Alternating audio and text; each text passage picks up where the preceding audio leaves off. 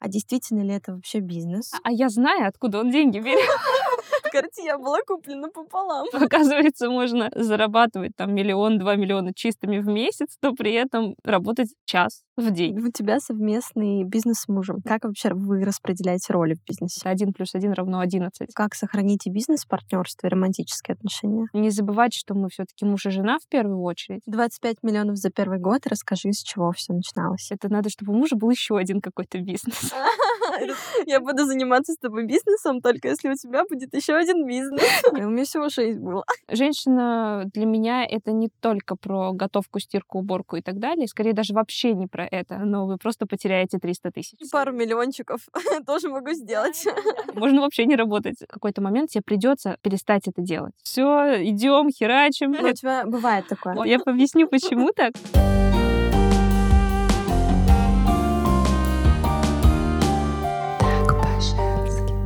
Всем привет, я Марина Якимова, вы слушаете мои авторские беседы «Так по-женски», и сегодня мы говорим про бизнес на маркетплейсах немного с другого ракурса. А действительно ли это вообще бизнес? Сколько можно зарабатывать? И о чем молчат те, кто продают курсы? Как не обмануться, представляя себе работу под пальмой вообще где угодно и возможно ли к этому прийти. Любовь Гробовская у меня в гостях. Как раз-таки на ВБ за первый год работы Любовь с мужем сделали более 25 миллионов выручки. Красивая, богатая, успешная, скоро мам во второй раз. Делает учеников миллионерами за несколько месяцев, если им это действительно нужно, если у них есть цели, если они не боятся действовать. Как именно, мы сейчас будем узнавать. Люб, привет.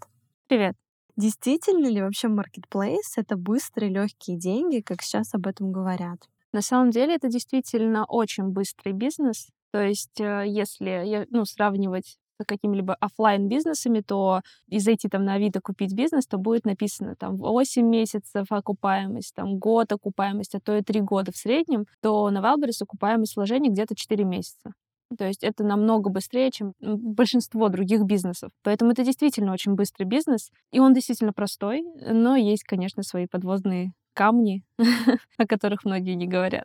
25 миллионов за первый год. Расскажи, с чего все начиналось начиналось э, еще в 21 году, наверное, когда мой муж пробовал зайти. Я тогда была маркетологом, продюсером, работала с как раз предпринимателями на Wildberries, и там я узнала как раз про бизнес на Wildberries. Но я была погружена в свою работу, и мне было некогда. А, я работала 25 на 8, два года, наверное. А вот он решил зайти.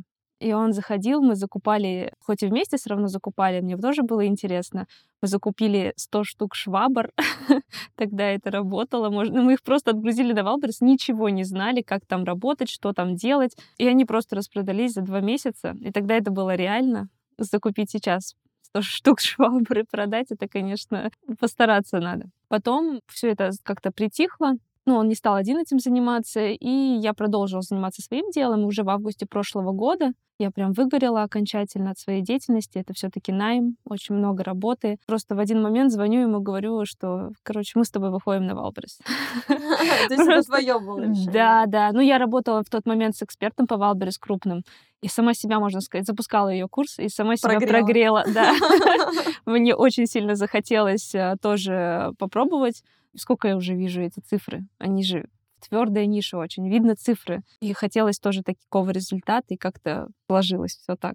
Мы зашли. Вот многие заходят, но у них нет такого результата. Что вас отличает? Почему у вас получилось? Ну, давай так. Во-первых, я видела внутрянку очень долго. Очень долго видела внутрянку предпринимательскую, и я понимала, что туда придется вкладываться. То есть для меня это был бизнес. Э, очень многие просто продают Wildberries как заработок на Wildberries. Я не люблю это слово от слова совсем, потому что ну, невозможно просто заработать на Wildberries или попробовать на Wildberries, ну, потому что не получится. Очень большие вложения на самом деле, первоначальные и в дальнейшем нужны. А что отличает успешного селлера от неуспешного? Тут, наверное, вообще в целом про предпринимательское мышление, в целом предприниматель успешный и неуспешный. И тут скорее про то, что надо относиться к этому как к бизнесу, считать цифры, оцифровка, все финансы, понимать финансовое планирование и осознавать вообще, что бизнес, особенно бизнес на Wildberries, это про оборот нету оборота, нету чистой прибыли. И, следовательно, ты должен вкладываться. Как минимум первый год тебе придется много-много вкладываться, потому что ты должен, ну, там же сезонка, если это одежда. Хочешь зарабатывать, и, следовательно, должен в этот сезон вкладываться. А не один раз вложился, оно тебе весь год будет приносить денег. Так, ну, практически нереально это сделать. Поэтому успешного предпринимателя, наверное, Wildberries отличает то, что он это осознает и не боится не боится привлекать инвестиции, не боится вкладывать, не боится менять стратегии, не боится изменений в Wildberries. Очень же многие боятся именно этого. В этом году очень многие ушли с рынка ВБ, потому что просто испугались того, что он то одно отменил там самовыкуп, потом поиск отменил, потом другое, третье, десятое, штрафы. И все вокруг все слышат, но по факту не понимают, о чем речь-то сама, ну, вина-то на самом деле на селлерах. Все винят Wildberries, но сами не осознают, что совершают ошибки, и пугаются, и уходят. А мы как-то нет. Мы даже когда все получали штрафы каждую неделю, мы ну, тоже делали тогда выкупы, и не было у нас ни одного штрафа такого большого, потому что мы делали все очень аккуратно и правильно. Потом мы научились рекламу настраивать, когда все боялись пугались, что делать, мы в это время учились, научились, оптимизировали, потом в итоге с этого пожинали плоды, так сказать. То же самое сейчас, когда отменили поиск, мы опять авторекламе научились, и у меня вообще менеджер говорит, да мне они поиск же вернули, типа, да мне поиск уже и не нужен. Мы уже все научились, у меня, да, у меня уже и так типа, результаты намного круче, чем было даже с поиском. Поэтому мы не боимся меняться, и, наверное, благодаря этому у нас получается крутой результат. А какие самые распространенные ошибки на ВБ? Вот ты упомянула про ошибки. Все говорят, что это аналитика, неправильный выбор товара, но на самом деле немножечко не так. Просто заход с неправильной стратегии. То есть закупить один, там, два товара и попробовать их вывести — это неправильная стратегия. Это как, ну, не знаю, тыкнуть пальцем в небо и надеяться, что там все будет работать. Работает на данный момент стратегия тестов, когда ты там выбираешь несколько разных товаров и с ними заходишь, тестируешь и уже понимаешь, с каким работать. А большинство, ну вот у меня ученики, когда приходят, большинство приходят там с товаром неликвидным, который они год пытаются вытащить, который пытаются зарабатывать на нем, а у них не получается просто потому, что, ну, это не ходовой товар, с ним не нужно работать. Они этого не осознают или боятся это осознать. И, следовательно, это самая частая ошибка по факту. Это даже не выбор неправильного товара, а скорее неправильная стратегия, по которой они начинают этот путь. И тут как раз тоже идут про вложения, что большинство говорят вокруг все, что можно выйти на Wildberries 300 тысяч. Раньше было 100 тысяч. Ну, а я говорю о том, что ну, выйти на 300 тысяч в принципе можно, но вы просто потеряете 300 тысяч. По факту дальше-то в любом случае нужны будут средства. А почему, зная, вот, что нужно инвестировать, люди все равно ведутся на вот эти уловки, да, на вот эти манипуляции? Они не знают. А откуда им знать? Если они следят за какими-то крупными экспертами, у которых там большие обороты на Валбрес, огромные. Они же говорят про обороты, не говорят же чаще всего про чистую прибыль. Ну и они им верят, они же их как лидеры мнений. Следовательно, люди не знают о том, что нужно инвестировать. Почему тогда вот эм, большинство курсов — это полная шляпа? То есть там базовая информация, которая есть на том же ВБ. Если честно, я не знаю, какие большинство курсов, потому что я больше, ну, вот кого знаю, того знаю. Наверное, потому что очень многие предприниматели на Wildberries зарабатывают чисто на обучениях на Wildberries и аудиторию соответствующую просто приманивают. То есть аудиторию людей, халявщиков, которые хотят за бесплатно получить информацию, как бизнес построить. Ну а что там будет? Что будет в таком курсе, который стоит, там, не знаю, копеечку? Ну, естественно, там будет базовая информация, это логично. То есть невозможно научиться строить бизнес за, там, не знаю, 20 тысяч рублей. Вот когда человек только выбирает, кому пойти учиться, как отличить качественный курс от некачественного? На самом деле тут зависит от наставника все. Э, то есть я когда вот весной привлекли большую сумму инвестиций и хотели их реализовать именно с наставником. Всегда так делаем, чтобы все было аккуратно. Когда у ВБшника появляется куча информации о том, что решает окружение, Сейчас я, да, да. Окружение, свобода, трата денег на себя, и 90% информации там только про вот это, у меня сразу звоночек, туда идти не надо. Ну, то есть я прям понимаю, что, скорее всего, уже все. Уже а наставник, который уже запустил несколько курсов, он уже понял, что деньги там. Ну, естественно, он тоже умеет считать рентабельность, понимает, что в инфобизе рентабельность намного выше, и он хочет запускать эти курсы. И чаще всего у него уже все триггеры, триггеры, триггеры, триггеры. А триггеры у нас что это? Это свобода, траты, да, которые мы не можем потратить, это окружение, опять же, самый триггер быть в обществе. И они все на эти триггеры давят, и, следовательно, для меня это уже такое, что, ну, я уже вижу прогревным своим, так сказать, прогревочным взглядом, что, блин, прогрев конкретно идет и уже не доверяю. Ну, а когда вижу наставника, который показывает свои цифры, вообще в первую очередь это цифры. Прям сто процентов. Вот здесь очень важен опыт личный наставника, на самом деле. Когда он говорит не только о цифрах оборота. Если он говорит просто о цифрах заказах, это все вообще сразу табу. Закрыли. Заказы на Валбрес ничего не стоят. Хотя бы пусть говорит о выручке, то есть это заказы в выкупах, то, что ему приходит на карту. Если он говорит про чистую прибыль, рентабельность, это все, это уже круто, мощно, можно к нему спокойно идти учиться, он не врет, он говорит правду. Когда видно, ну, как он относится вообще к бизнесу. То есть именно как к бизнесу. То есть у него все ролики, посты, все про бизнес в целом, большая часть информации. Тогда, в принципе, этого наставника можно выбрать, потому что, скорее всего, он запускает еще одни из первых своих курсов. Он будет над учениками вот так вот просто солнышки, заиньки, все у вас получится. Ну, я образно выражаюсь, и, следовательно, скорее всего, будет очень крутой продукт. Вот, это чисто такой мой опыт, что чаще всего первые два потока самые офигенные. Ну, скорее со второго, да. Потому что нужны кейсы. Да, потому что они вкладываются в ребят, и это очень классно. А потом как будто бы все звезду ловит. А в чем уникальность твоего наставничества? Не знаю, нет уникальности, скорее просто пока что еще у меня как будто бы запускаются первые вот эти вот а, ученики. Но я, видишь, я, у меня нету запусков. Они у меня просто приходят, два человека. Там То есть как консалтинг? Ну да, я их долго веду и довожу. Но это бывает такое, что у меня всего шесть учеников за все время моего вот этого было. Потому что я, мне некогда, скорее больше бизнес, ну, важнее бизнес сам на Wildberries мне. Это, кстати, еще один пунктик хорошего наставника. Да, у меня сейчас прям это э, мурашки пробежали, потому что все приходят обычно. У меня более 800 часов консультирования, у меня 1200 учеников. Пришла Люба и такая, у меня всего шесть было. Да, ну потому что, а как? Э, ну это же все-таки бизнес. Мне не нравятся курсы. Ну, видишь, у меня опыт просто вот этот вот смешался, опыт с запусками курсов и опыт с э, предпринимательством. И оно как-то друг на друга наложилось. И так получается. Поэтому а, да, есть у меня такие продукты, которые, как вот, например, интенсив, который там, он такой, типа масштабный, но по факту он все равно дает очень крутую информацию, которую обычно там надо Tripwire, надо там этот, э, все, чтобы было там по полочкам. А у меня просто все в одно, чтобы у вас все было сразу в одном продукте. Потому что мне это нравится, и там, конечно, более такой объемный продукт. Но я бы не сказала, что она супер уникальная. Просто я вкладываюсь в людей. А расскажи какой-нибудь кейс яркий. Ну, такой яркий кейс, наверное, это Настя у меня ученица. Она раньше со мной тоже училась. У кого я училась, у кого я запускала, на одном потоке. И вот мы как-то быстро выстрелили, все у нас пошло, у нее как-то медленнее. И она пошла ко мне учиться. И она, в общем, она сделала за октябрь миллион чистыми. Миллион С тобой? двести чистыми, по-моему, да, чистой прибыли. Да, со мной. А до этого? До этого ничего не делала, может, 200 тысяч оборотки.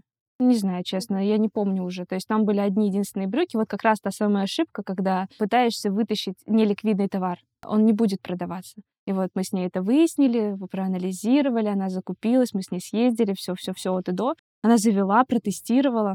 Вообще мощно, как она это сделала, конечно, даже я не делала. Вот. И в итоге она пошла в такую тяжелую нишу, как платья, и сделала там очень крутую прибыль. То есть самое важное — это прибыль. Я не знаю обороты, я не помню. Я знаю, что рентабельность примерно где-то 25%. Там и считайте, как говорится. Но она сделала за октябрь миллион двести, по-моему. За ноябрь, по-моему, чуть поменьше, но в любом случае чистая прибыль уже была такая же примерно. Ну, это круто для меня. Она вышла в августе, в конце августа, можно сказать, в сентябре. А в октябре она уже делает такую чистую прибыль. Короче, твоя уникальность в том, что у тебя быстро люди начинают миллионерами становиться. Если они готовы привлекать, она готова была привлекать. Почему ко мне приходят чаще всего селлеры уже? Потому что они такие шишечки набили, попробовали, а потом они приходят ко мне, что все, мы готовы привлекать бабки и вкладываться в этот бизнес, мы понимаем, что там есть деньги, но как это сделать правильно?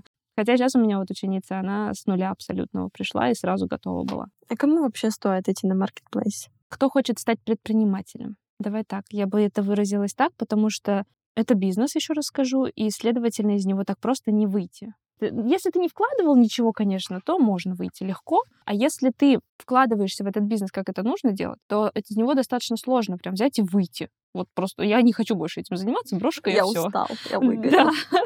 А у тебя там это инвестиции на несколько миллионов. Ну да, то есть это же инвестиции, это, ну, может, и свои средства, в принципе, неважно. Суть-то в том, что ты просто вкладываешься в это, и ты уже должен понимать, что ты хочешь этим заниматься достаточно.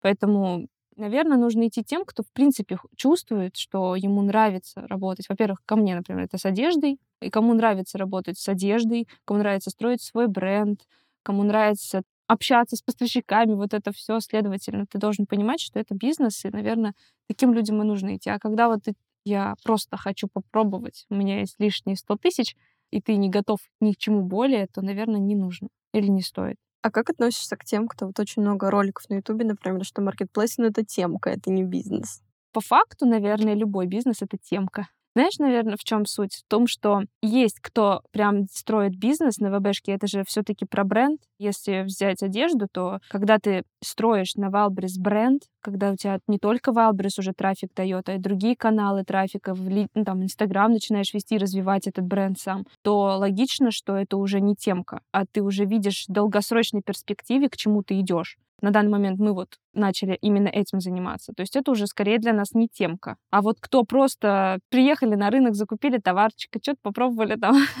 а, что-то заработали, вот это темка, да. Но чаще всего все начинается с темок. В любом бизнесе, неважно каком. Поэтому, когда нету долгосрочного какого-то видения, тогда, наверное, это темка. Какой твой главный инсайт, когда жизнь вот так поменялась? Да, что ты работала в найме, выгорала, да, перерабатывала, и сейчас, когда на работу уже уходит меньше времени. Это, наверное, инсайт, что, оказывается, можно а, зарабатывать там миллион-два миллиона чистыми в месяц, но при этом работать час в день. И то можно вообще не работать на самом деле. То есть у меня и такое было, когда мы делали 2 миллиона в июле, вот чистыми мы делали, мы вообще не работали. Мы были в отпуске, а бизнес сам приносил эти деньги. То есть мы выстрелили до этого, все круто, и оно начало приносить деньги. Я бы не сказала, что это инсайт, я знала, что так можно. Но когда ты понимаешь, что у тебя уже практике. так... А, и у меня можно. Ага, да, у меня, оказывается, тоже так можно. Это очень крутое сознание. А базовая вот команда, кто нужен? Менеджер, и все. Ну вот кто-то говорит, что, допустим, один менеджер не может качественно выполнять разные задачи. Скорее, два менеджера, когда маленький бизнес будут э, мешать друг другу. Ну, допустим, у нас на данный момент уже не помню, сколько артикулов, наверное, штук 30. Но какие-то работают, сезон же, разные сезоны, неважно. Суть в том, что у нас один пока менеджер, и вот эти все обороты мы сделали пока с одним менеджером. Важно, чтобы он сам горел, ему было интересно, чтобы вы умели выстраивать вот эту коммуникацию, чтобы вы не просто начальники, а все-таки все к одной цели идете, и тогда этого будет достаточно. Да, я обычно, ну, без менеджера вообще нет смысла начинать. Я всегда, у меня ученики все начинают именно с, с найма менеджера. Это в первую очередь. Но и больше их набирать не вижу никакого смысла пока что. Но вот мы сейчас уже будем второго, конечно, нанимать. А как а, мотивировать менеджера?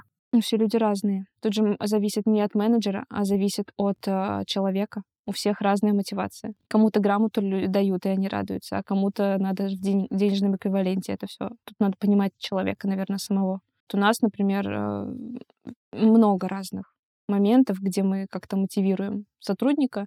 Но в целом, наверное, самая главная мотивация была в том, что она к нам пришла новичком практически. Пять тысяч она в месяц зарабатывала, а сейчас уже около сотки в месяц получается делать. Ну, в зависимости, опять же, от сезона. Но суть одна, что она у нас и процент, и фикс. И получается, что она выросла с нами.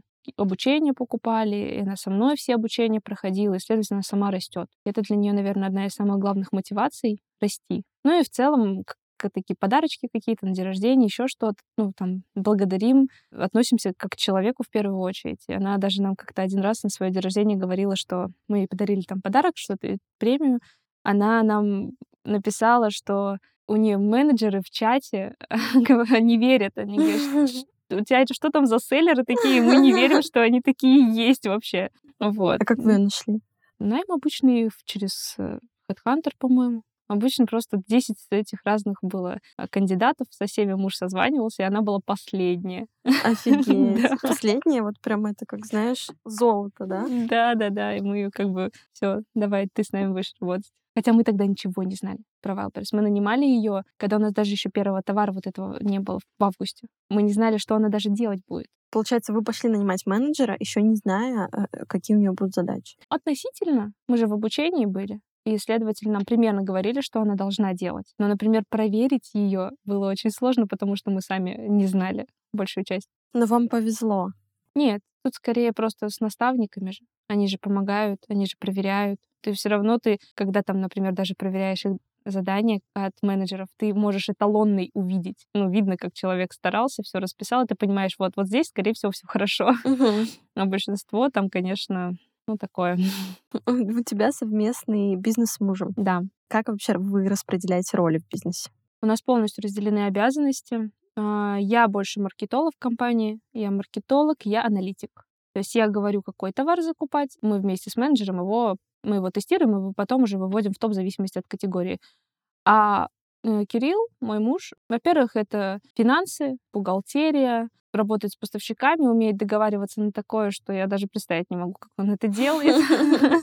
Вот, то есть все, что связано с остатками, поставками, работа с фулфилментом, это все он там с деками, вот, короче, все такое, что не творческое максимально, твердое это к нему, все, что творческое, не твердое, это ко мне. Вот так вот. И мы как-то очень сильно хорошо друг друга дополняем в этом плане. И поэтому тут как раз работает вот это 1 плюс 1 равно 11 партнерство. Это всегда так было или вы к этому пришли? Мы раньше не партнерились с ним никогда. Это вот наш первый совместный такой бизнес. В жизни это, конечно, но всегда так. Но, наверное, в любом случае как-то отыгрывается всегда. А в бизнесе вот первый раз так получилось, и как-то сразу прописали все, и получилось. А есть у тебя какие-то лайфхаки, секреты, как сохранить и бизнес-партнерство, и романтические отношения? Разделять эти роли нужно. Это не всегда получается, далеко. как говорится, мы все равно рядышком все время находимся. Романтические отношения — это про романтические отношения. Это свидания, это там друг другу говорить какие-то приятности, слова любви и так далее.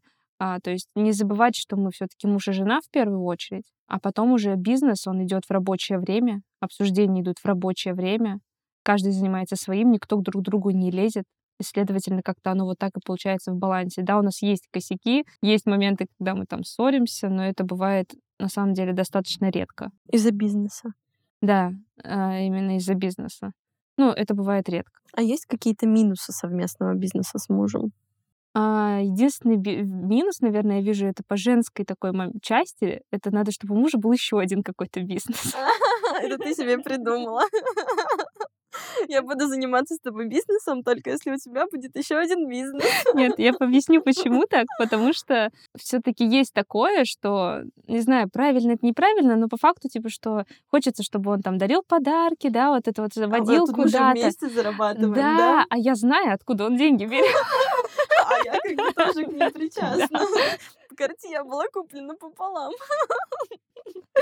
Да, вот на самом деле смешно, оно действительно так. И вот это вот ощущение, что он мужчина, и меня вот прям там что-то задаривает и так далее подарками, скидывает мне денежку на карту. Вот эта женская энергия, ее тяжело прочувствовать из-за этого. Поэтому он у меня тоже сейчас, он от меня тоже отходит, он там занимается своим еще дополнительно. А я потихонечку замираю иногда. Для того, как раз для того, чтобы вот этот баланс женщина-мужчина поддерживать. Иначе можно жестко уйти в мужские энергии, вот эти вот целеполагания, все, идем, херачим. Но у тебя бывает такое? Очень, ну да, раньше вообще это была моя самая основная энергия, а сейчас, конечно, я работаю над тем, чтобы это все сбалансировать. Сбалансировать, да.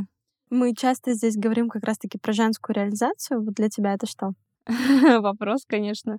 Это очень образный вопрос. Для меня, наверное, это и в моменте развития, ну, опять же, мужской и женской энергии, в плане того, что женщина для меня это не только про готовку, стирку, уборку и так далее, скорее даже вообще не про это, а скорее женщина для меня это мама, жена, женщина, которая себя любит, которая любит э, своих близких, которые не психует э, по каждой мелочи, а ну, ей хорошо, чувствует себя хорошо в относительном балансе. И при этом она может строить бизнес, она может зарабатывать, и сколько угодно зарабатывать, нет никакой границы.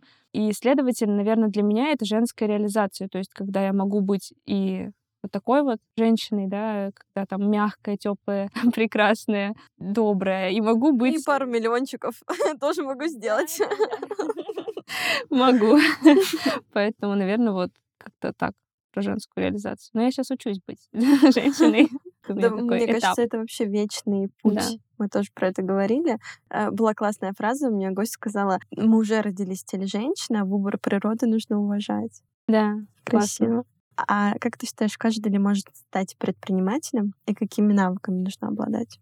Наверное, не каждый. То есть все равно в человеке как-то это заложено, изначально природы, я не знаю, когда ты, чем тебе нужно заниматься. И, следовательно, когда каждый идет предпринимательство, а у него вот, ну, прям по-другому мыслит он. Он мыслит не предпринимательски скорее, а наоборот, он мог бы быть крутым сотрудником и расти по карьерной лестнице в другой, ну, сфере. И это очень сильно отображается, потому что предприниматель — это в первую очередь руководитель, и он должен научиться выстраивать команду, работать в команде, должен научиться отпускать операционку элементарно. То есть, конечно, ну, все говорят, наверное, как выйти из операционки, все такое, но это как раз, наверное, про предпринимательство. В какой-то момент тебе придется перестать это делать. То есть, например, с точки зрения нас, э, мы, я до сих пор не знаю, как настраивать внутреннюю рекламу, я без понятия, как делать SEO на Wildberries, никогда его не делала. Потому что вы сразу взяли менеджера. Да. Чему вас научили на курсе? Спасибо большое им за это, потому что это идеально. Я смотрю на ребят, которые сами это все делают, и как же они зашиваются. Они вот реально работают ну, весь день, потому что это очень много работы, особенно ну, рекламу-то настраивать. Это же постоянная работа. И, следовательно, для меня это м-м, это не про предпринимательство, это скорее про рабочих, рабочих людей. Вот тут можно вот эту грань провести, что не каждый может, потому что в какой-то момент он выгорит, и бизнес порушится. И он не сможет найти в себе силы, чаще всего такое происходит, нанять команду и научиться ей управлять. Тут, наверное, вот про это. А у тебя есть лайфхак, когда уже вот реально пора выходить из операционки, вот с чего начать? Первую очередь просто менеджер найми, а там дальше понятно будет. Потому что из операционки это очень образное понятие. На самом деле на Wildberries всю операционку выполняет реально менеджер. Ты не должен выполнять это все. У тебя слишком много обязанностей других, в том числе, например, привлекать инвестиции, которые занимают реально очень много времени, как минимум в голове. Когда ты понимаешь, что ты уже ну, вообще ничего не успеваешь, а, ну, наверное, это говорит о том, что пора что-то поменять и где-то что-то убрать. Но я лично как это делала? Я выписывала прям что я могу, умею делать, да, что я не умею делать, что я умею и хочу, и что я умею и не хочу делать. И вот то, что я не хочу делать, это нужно делегировать. Из разряда у меня вот это было как раз про данный момент, это про фотосессии. Я очень хорошо вижу кадр, вообще идеально. У меня практически все фотки залетают там на э, там, 12, ну, CTR, кто в Wildberries знает, там хорошо, ну, реально очень классные показатели. При среднем там 3 я могу 12, 10, 8 сделать. Но я ненавижу это делать. Это, знаешь, вот это вот, когда мне скидывают исходники и говорят выбрать, и я такая, ох, пожалуйста, пожалуйста, можно нет.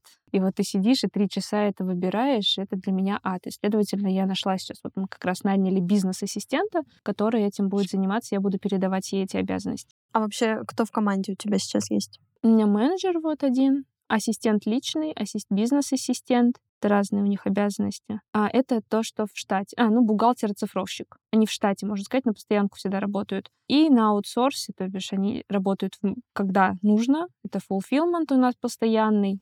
Они уже знают нас от и до. Фотограф, моделей несколько. Те, кто на аутсорсе. И инфографист. Как быстро новый селлер выходит на чистую прибыль и ну, сколько нужно времени на это? Но я говорю, окупаемость вложений полная 4 месяца. Точка безубыточности, когда ты все в ноль вышел, это 3 месяца. Следовательно, вот, например, мы вышли, ну, допустим, 1 апреля, там 25 марта, но по факту оно не считается 5 дней вот эти. Я всегда говорю, с 1 апреля вот мы вышли, допустим, в весну, в лето, и в июне мы сделали миллион чистыми. Этот миллион как раз перекрыл все расходы, которые были до этого. следовательно, вот она точка безубыточности. А в июле мы уже сделали чистыми 2 100. Следовательно, это уже вот она, реальная прибыль.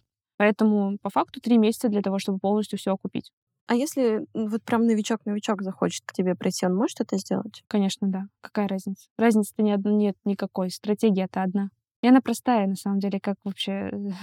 Я ее наизусть знаю, все от и до, каждый, каждую детальку в стратегии знаю от и до, потому что ну, она очень простая и понятная. А сколько сейчас стоит вход на маркетплейс? Ну, я всегда говорю заходить хотя бы от миллиона.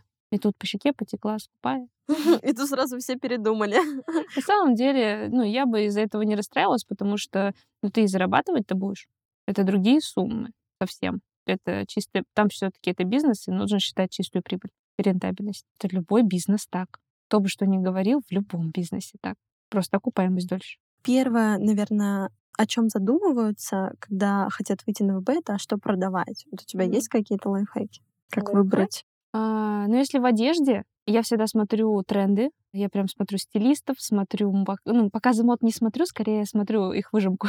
а, смотрю выжимку показов мод, какие трендовые цвета, какие трендовые фасоны, там детали и так далее. И начинаю, потом уже захожу там, ну, в импостацию анализируют, и захожу в этот импостацию, начинаю смотреть примерно такое, кто уже завел и как у него дела. И когда... Ты... Если у него все хорошо. Да, если у него все хорошо, если вот он первый такой молодец, и он зашел, и тренд летит вверх, ну, логично, что туда надо срочно заходить. То есть ты можешь привычки собрать. Я вот такие ниши, как раз говорю всегда, под ниши находить и в них как раз зарабатывать. Потому что это все таки одежда, мода циклична, она выходит что-то из моды. И вот заходить нужно на как раз на самом-самом начале тренда, когда он только зарождается. Тогда можно очень хорошо зарабатывать. Задача вот это все анализировать, это больше задача руководителя или задача менеджера?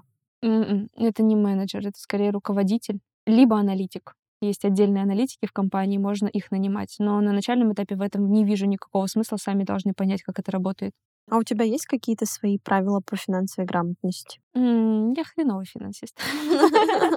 Ну, на самом деле, на данном в бизнесе мы вот прям очень считаем деньги. Мы учимся постоянно, и у нас тоже есть ошибки, то есть какие-то моменты, потому что ну, нигде не учат финансы нету вообще бизнес-школ нормальных, нигде ничему не учат в этом плане. И мы вот потихонечку откуда-то выцепляем эту информацию, у нас есть оцифровка, и мы в ней видим там ОПУ, то есть мы видим движение денежных средств, видим нашу чистую рентаб... прибыль, рентабельность, баланс вот сейчас вот под... научились сводить. Но вот эти вот именно финансовые моменты, финансовая грамотность личная, она у меня... У меня ее нет, у меня есть муж. Понимаешь? Зачем? У меня нет финансовой грамотности, у меня муж отлично. Да, у него есть подушки разные, безопасности подушка, подушка там на одно, копилочка на это и так далее. А, а я ненавижу копить. Хотя мне тоже нужна одна подушечка, чтобы она у меня была и душу грела. Но это чисто для меня подушечка, не более того. Поэтому у меня скорее нету То есть 10% откладывает муж. Э, он, да, он все там откладывает, он молодец. Я нет. Но для этого мы и партнеры и в жизни, и в бизнесе. А что поменялось после того, как вы стали миллионерами?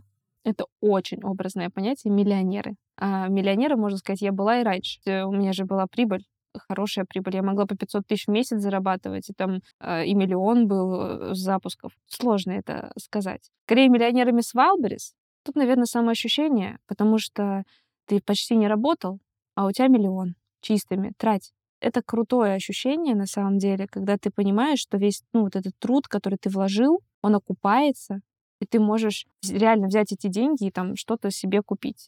Наверное, для меня это самое важное потому что я очень сложно мне было раньше тратиться на себя. Это такой момент психологический. А тут, ну, как-то я себе позволила. И это прям был вау-эффект. А что ты первая купила, когда вот поняла, что... Смешно, но духи. Ну почему смешно? Ну потому что я не могла их купить всю жизнь. Я прям, у меня все время ты приходишь, и вот эти разные запахи, и ты не можешь выбрать, и ты не понимаешь, а вдруг это мне все разонравится. И реально разонравилось. Я купила духи за 20 тысяч. Это первые вот такие духи, а я забеременела же. Я, а, я беременная. А может быть и нет. Говорят, может и нет. Мне просто они разонравились. И такая, а, я сейчас купила себе еще они, думаю, а вдруг, когда я перестану быть беременной, они тоже перестанут мне нравиться. Ох уж это женская, да. Беременность. Да. И купила, кстати, себе тогда очень много платьев. Это тоже был такой момент, что я позволила себе это сделать. Не знаю, раньше все время брюки, джинсы, вот такое. А тут начала в платьях ходить. Это, наверное, тоже был как раз момент того времени когда лям сделали чистыми прям за месяц. А какие э, задачи сейчас у тебя по бизнесу? Ну, я аналитик, я говорю, я выбираю товар. Я стратег, кстати, еще. То есть вообще стратегию на год, стратегию на месяц, стратегию на сезон. Это все прописываю я. То есть это моя основная, наверное, задача прописать цифры и сказать, сколько нам нужно привлечь будет в этом году. И дальше уже муж там как привлечь и находит контакты, мы переговоры ведем и так далее. И также моя задача — это контроль менеджера скорее, ну как контроль. Раз в неделю мы там планерку проводим и проверяем позиции товаров, э, проверяем, как тест прошел, проверяем там. Вот сейчас я вот мне скинула, сегодня же понедельник, она мне скинула позиции, я посмотрела, думаю, круто, все хорошо идем, идем дальше, она мне только там спрашивает что-то, продолжаем, не продолжаем, и все. Не более того, то есть этим я занимаюсь сейчас. То есть основная сейчас задача на самом деле это инвестиции. А что сейчас действительно работает на ВБ? Есть какие-то секреты? Ну вот, например, раньше говорили, делай вот так, и там будет такой-то результат. Ну смотри, наверное, это как раз про то, что я говорила, про то, что товары сейчас заводить лучше в формате теста. Давай для примера. Два года назад мы завели швабры без нормальной аналитики, без всего. Они продались за два месяца вообще ничего не делая. Год назад, когда мы выходили в августе и вышли, была стратегия проанализируй, пойми, что у конкурентов хорошо продается, обязательно черного цвета, закупи, оно у тебя тоже будет продаваться, потому что вы типа поделите рынок с этими конкурентами. И мы реально, мы тогда зашли с одним пуховиком, единственным черным, и были на первой странице, и зарабатывали на одном пуховике там по 500-400 тысяч в день. Ну, не зарабатывали, заказы делали в день. Было реально. В этом году это больше не работает. И скорее даже наоборот стало хуже. Все, кто а, закупили э, там эти пуховики или там, ну я просто про пуховики начала говорить. Пуховики закупили черные, куртки закупили черные, они у них меньше всего продались и остались с огромными остатками, потому что рынок настолько конкурентов стало много в этом за год, что уже невозможно было никак выделиться и невозможно было долю вот эту урвать там. Доля осталась совсем маленькая. И, следовательно, на данный момент, во-первых, скорее нужно закупать то, чего нет, либо то, чего очень мало, но оно растет, и, следовательно, выделяться в рынке. Исследовать. Почему? То есть, например, мы вот заходили с верхней одежды, у нас выстрелили белые, голубые, то есть такие светлые, черные как раз тоже в остатках, то есть они особо не продавались. Параллельно при этом надо тестировать. Закупаешь несколько разных товаров и уже их смотришь, то есть такая вороночка получается. И там у тебя обязательно будет один-два, один чаще всего флагман, который прям вот разлетелся. И там товар категории Б и С. С мы сразу сливаем, не ликвид, он вообще не продается. А Б — это товар категории, который может либо в А перейти, либо в С. То есть он ни туда, ни сюда. Либо что-то сливаем, с... либо... Да, что-то с ним надо доработать. И вот уже, ну, чаще всего все таки у нас Б переходит такой в А категория, либо остается в Б, знаешь, продажи средненькие делает, но при этом маржа хорошая. То есть тут все равно надо тестировать. Не получится просто взять вот так вот с одним товарчиком и выстрелить. Это сложно. А как ты считаешь, без наставника можно сделать классные результаты, вот как у вас, например? Нет. Говорю, как есть, по факту нет. Ну а где ты возьмешь к стратегию? Не, ну, нет стратегии, нет результата. Ну окей, вот у меня есть интенсив, например, я там даю полностью стратегию от и до как протестировать. Ну, опять же, аналитику я не даю. я даю стратегию именно как протестировать, как а, потом работать с категорией А, с категорией Б, с категорией С. Человек понимает, к чему он придет и какая у него цель, как с этими товарами работать. В принципе, взять эту стратегию и сделать результат можно, но при этом у тебя должны быть знания хотя бы тогда в аналитике. А если этих знаний нет, как он пройдет сам? Ну, это же невозможно. Просто взять за и приехать на рынок и закупить любой товар, который ты видишь, Такое себе, если честно. Ну, вот это неплохо. Ну да, мне нравится. Куплю-ка я такое. А то, что у тебя вкус отличается 90%, например, населения нашей страны, это ничего. Поэтому тут, э, конечно, нет. Ну, вообще, любой бизнес, наверное, без наставника лучше не начинать. Мы в каждом выпуске дарим подарки, и я думаю, сейчас самое время рассказать про ту табличку, которую ты подготовила, да, где можно посчитать, сколько денег ты заработаешь, вложив там определенную сумму. Вот расскажи, а, как эта табличка работает, кому будет полезно. Это табличка по декомпозиции цели.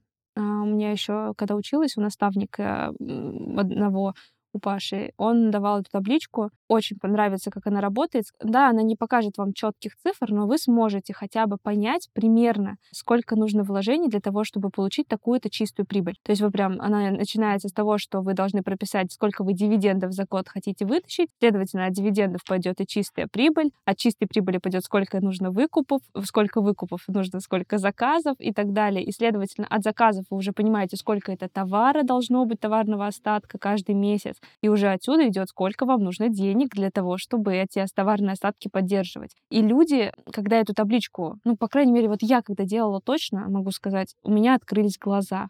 А, вот оно, как, оказывается, работает.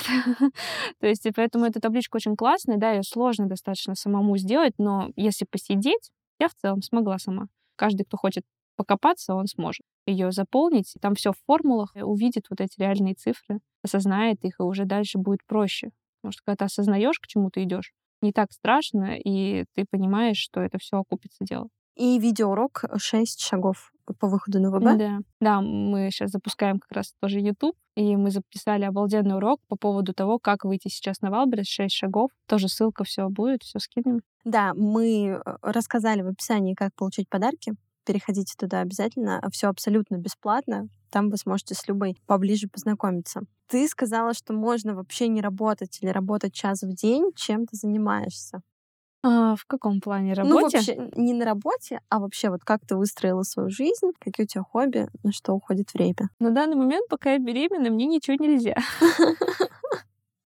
Все мои хобби были такие очень необычные. Э, мы играем с мужем в страйкбол, мы катаемся на лыжах, мы ездим, у нас есть квадроциклы, у нас есть Нива специально для покатушек. Мы любим гонять, там, кататься по грязи, а, куда-нибудь залазить, вылазить.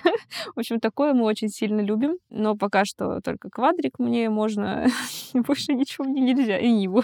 Из женского такого, чем я занимаюсь, сейчас постоянно встречаемся там с девушками в клубе, вступила в клуб в Питере, в женский. Встречаемся там с девушками. Сейчас вот пойду делать карту желаний, психологу, на медитации ходим, там на какие-то встречи.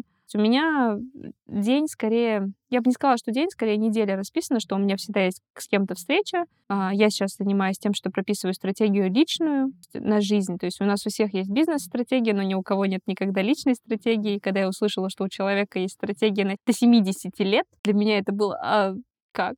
В смысле, на год бы прописались.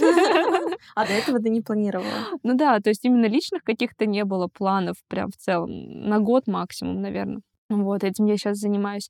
И у меня же семья, у меня ребенок. Как она приходит вечером в садик, так все, вся работа заканчивается, и чем-нибудь другим занимаемся. Постоянно там в Охта-парк съездим, покатаемся на горке, еще что-то. То есть мы живем, начали жить. Раньше было такое, что я могла безвылазно сидеть в квартире перед ноутбуком, и жизни-то не было, она же мимо протекала просто и все. Сейчас мы постоянно где-то, куда-то ездим. Это очень классно. Хоть в город начала выбираться. В Питере живу. Питер не видела первое время. А тут Питер видеть начала.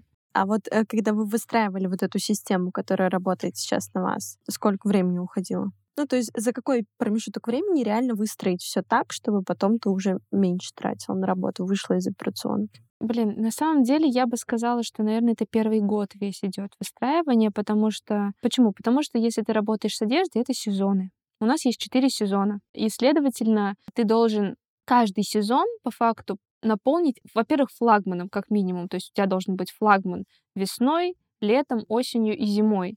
И товар, который приносит тебе на постоянку прибыль.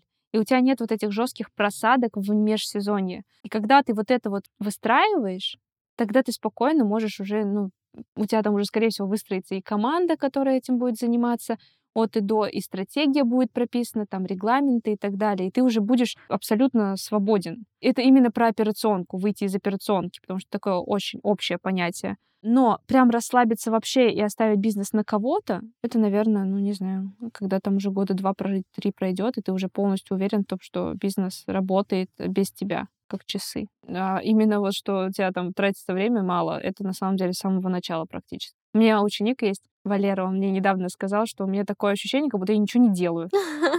Я говорю, Валера, ты что?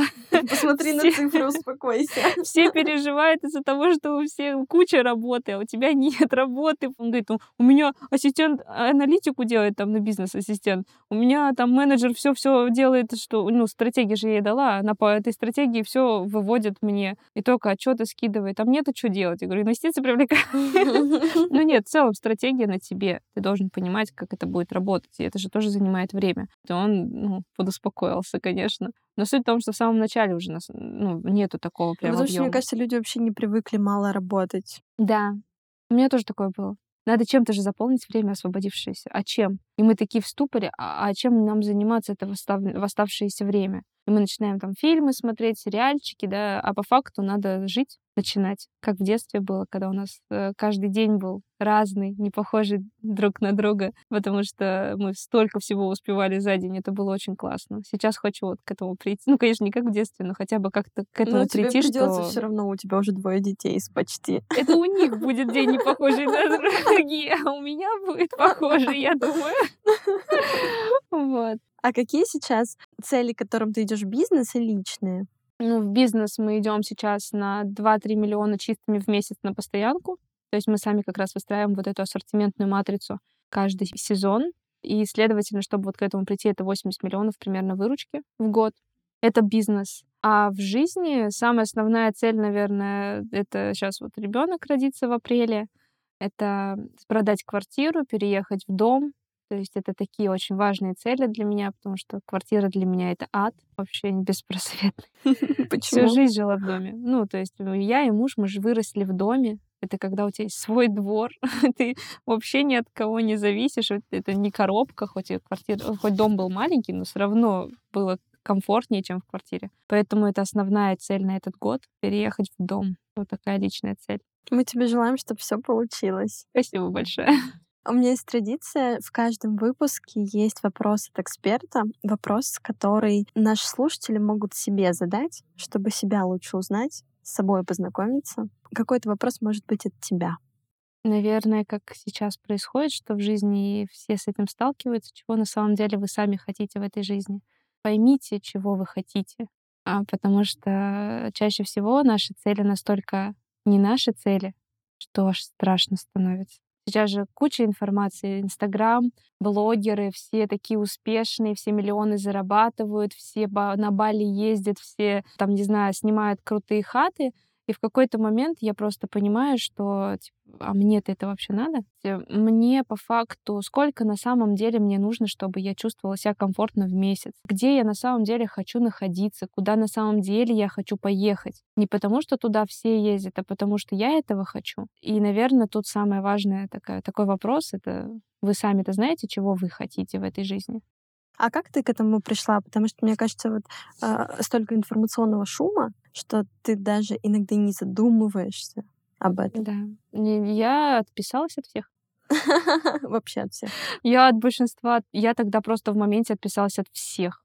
А вот что просто... это был за момент? Ты сидишь дома, работаешь за ноутбуком. Я уже даже не помню, что это был за момент. Просто я выгорела, очень устала очень устала от всех. Ну, я не понимала, чего я хочу. То есть было такое ощущение, как будто что-то не так, как будто не туда иду. И вот оно же в сопротивлении все идет. Вот, ну, не знаю, там запуск делал или еще что-то, оно вот прям ты не можешь, ты заставляешь себя это сделать, ты прям откладываешь очень жестко. И это же знаки прям жесткие. Тело обычно подсказывает, когда ты уже все начинаешь болеть. Я вот три месяца болела, э, первый триместр вот весь, я болела три месяца, кашляла безостановочно. И это был как раз переломный момент осознания, чего на самом деле я хочу. И я тогда прям села и все начала прописывать. И каждый вот так, типа, чего я хочу это?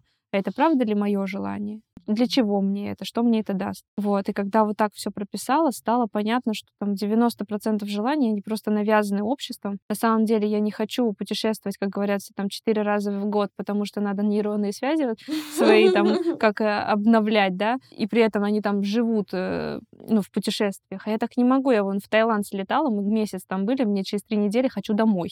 Я больше не могу. И, следовательно, мне, вот, например, как человек, мне достаточно летать куда-нибудь, там, не знаю, два раза в год э, и просто отдыхать две-три недели и обратно возвращаться домой. При этом я хочу дом. Я это осознала тоже как-то не сразу.